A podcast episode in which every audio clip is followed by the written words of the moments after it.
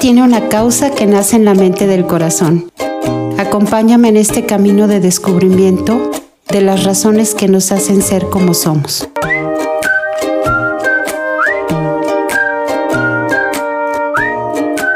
Causalmente, un podcast para la vida.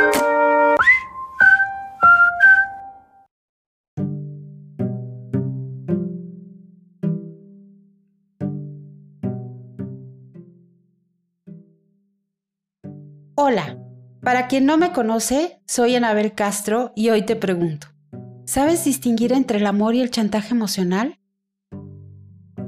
El término chantaje emocional fue enunciado por la psicóloga Susan Forward para referirse a un conjunto de comportamientos dirigidos a manipular a otra persona, desencadenando en ella miedo, obligación y culpa. Este complejo de sentimientos generados por la víctima se denomina FOG, por sus siglas en inglés Fear, Obligation, Guilty, para hacer referencia a la confusión emocional y de pensamientos que padece la víctima hacia su chantajista emocional. Todos alguna vez en nuestra vida hemos experimentado una relación con un chantajista emocional y no tiene que ser propiamente una relación de pareja. Puede ser con tus padres, con tus hijos o con algún amigo o amiga. Algunas de las razones que propician el chantaje emocional son la baja autoestima de la persona que lo padece, un adulto que crece en un entorno lleno de heridas emocionales como pueden ser el miedo al abandono, el rechazo o las humillaciones, pueden derivar en una persona con inseguridad afectiva que se relaciona con los demás de forma egoísta, poco empática y envidiosa.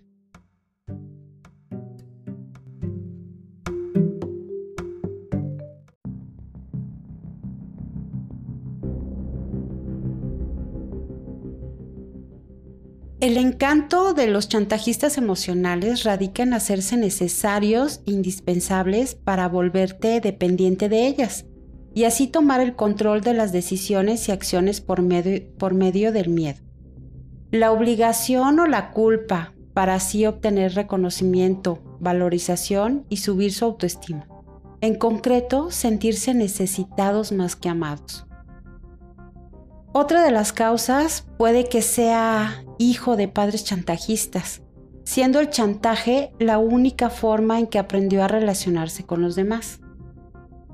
Las mamás latinas son muy propicias a relacionarse mediante el chantaje. Aquí te voy a dar unos ejemplos. No sé qué vas a hacer cuando me mueras, ya lo quiero ver. Si te vas lejos, ¿quién verá por mí? Si no te portas bien, le voy a decir al policía que te lleve. Tú me vas a matar. Siempre me tienes preocupada porque no me dices a dónde vas ni lo que haces. Otra de las causas puede ser que crezcan en un entorno sobreprotector. Ellos aprenden a manipular para que se cumplan sus necesidades, entonces te amarán mientras tú hagas y actúes como ellos te lo piden. Se puede concluir que sus estrategias del chantajista emocional están enfocadas a provocar el miedo de enfrentarse a ellos y que mediante la culpa y la obligación hagas todo aquello que ellos desean.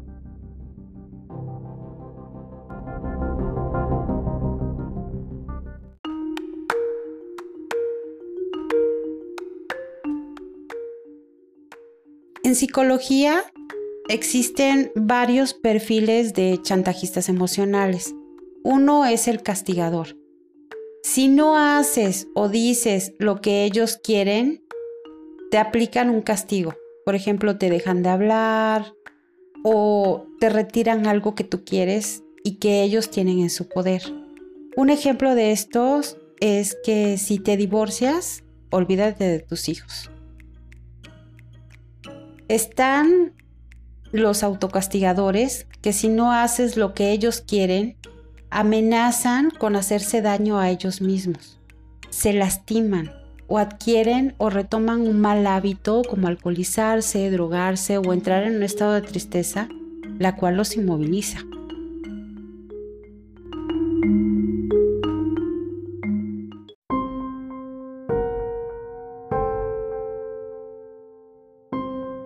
Está también el perfil del silencioso, que estos no gritan, no dicen nada, pero no te dirigen la palabra en días.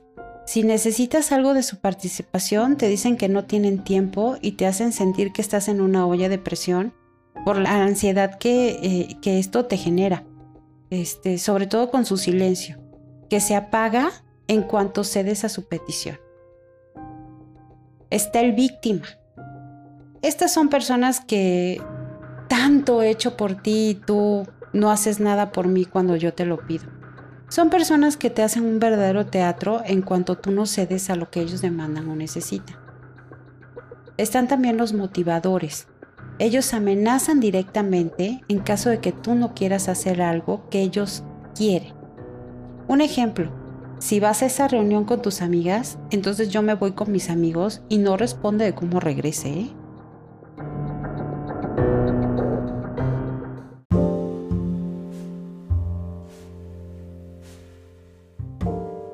También están los atormentadores. Son los que te someten a una serie de pruebas y prometen algo maravilloso al final si te sometes a su juego. Un ejemplo. Mejor no vayas con tus amigas y escapémonos todo el fin de semana a la playa. Y obviamente cuando tú cedes, viene otra prueba y otro premio que finalmente no se va a cumplir. Todos estos tipos de chantajeadores aprenden a protegerse muy bien y es por eso que su forma de relacionarse es mediante este tipo de mecanismos. Cuando te encuentras en una relación, sea familiar, social, laboral o amorosa, encontrarás que el chantajista emocional siempre ignorará tus promesas y también tus protestas.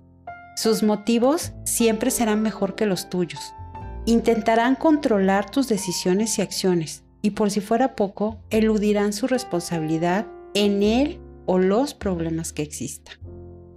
Un ejemplo, salir con tus amigos no tiene que presuponer un problema, pero un chantajista te contestará cuando se lo plantees. ¿Y me vas a dejar aquí solo? Si siempre vamos juntos a todos lados.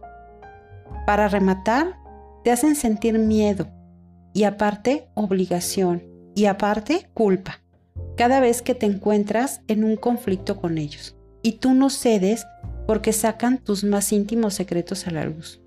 Usan tus errores cometidos y te echan en cara lo mucho que hacen por ti. Y si no logran lo que necesitan por esos medios, entonces tratarán de comprar tus decisiones con regalos, dinero o bien amenazas con quitarte lo más preciado de tu vida.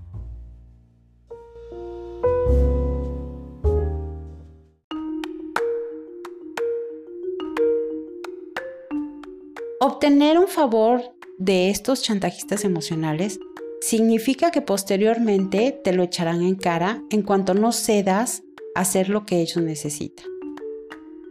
Por cierto, mientras curioseaba por ahí, encontré que la etimología de la palabra chantaje proviene del francés chantage, o sea, cantar.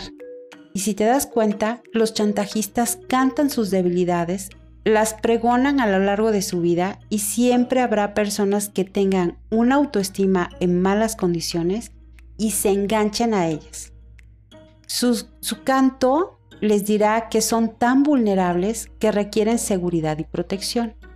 Sin embargo, ellos solo te necesitan para hacerte sentir que no vales, si ellos no te valoran.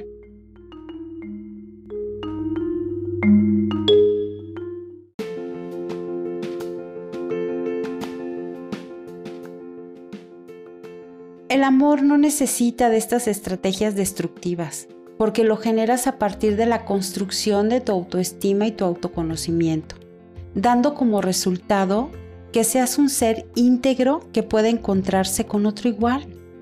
Recuerda que tú eres el amor de tu vida y estás dispuesto a compartir eso que eres. Nadie puede decidir qué pensar ni tus decisiones.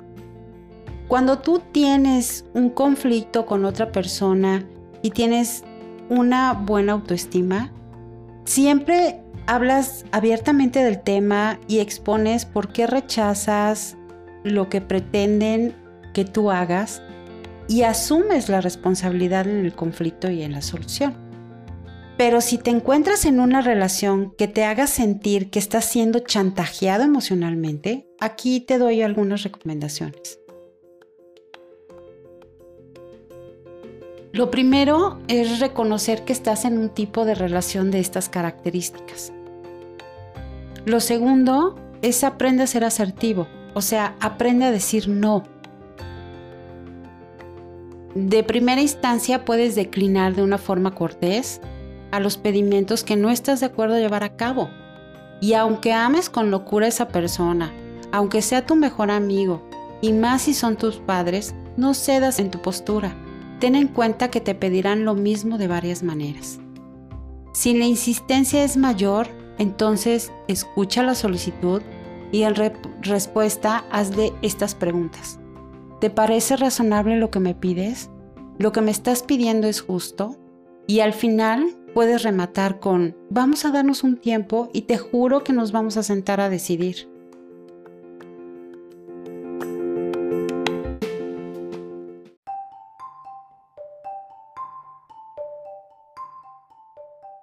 La cuarta es evita culparte.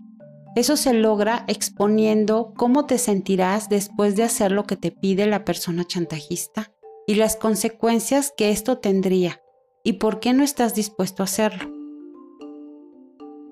La quinta, si se trata de una persona muy querida, procura decir no y desviar el tema hacia otro lado.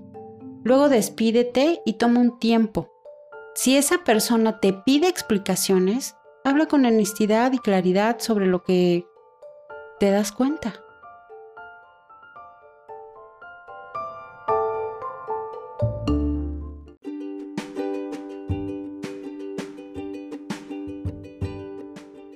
La respuesta que te doy a la pregunta que te hice, mi respuesta es que yo veo que hay una diferencia abismal entre el amor y el chantaje emocional.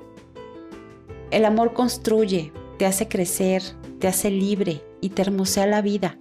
El amor propio es un imán poderoso para traer experiencias enriquecedoras e inteligentes. El chantaje emocional sucede cuando existe el control, la baja autoestima y un pobre autoconcepto, y la necesidad de obtener fuera lo que no eres capaz de construir desde el interior. Recuerda que para el chantaje emocional se necesitan dos, por eso es importante que aprendas a construir o reconstruir y si no fortalecer tu autoestima y todo lo que ella conlleva. Te abrazo con el corazón y deseo que el universo conspire siempre a tu favor para que desde la honestidad y el respeto hacia ti mismo camines acompañado de otro ser que le entregues y te entregue la mejor versión de ti. Bye bye.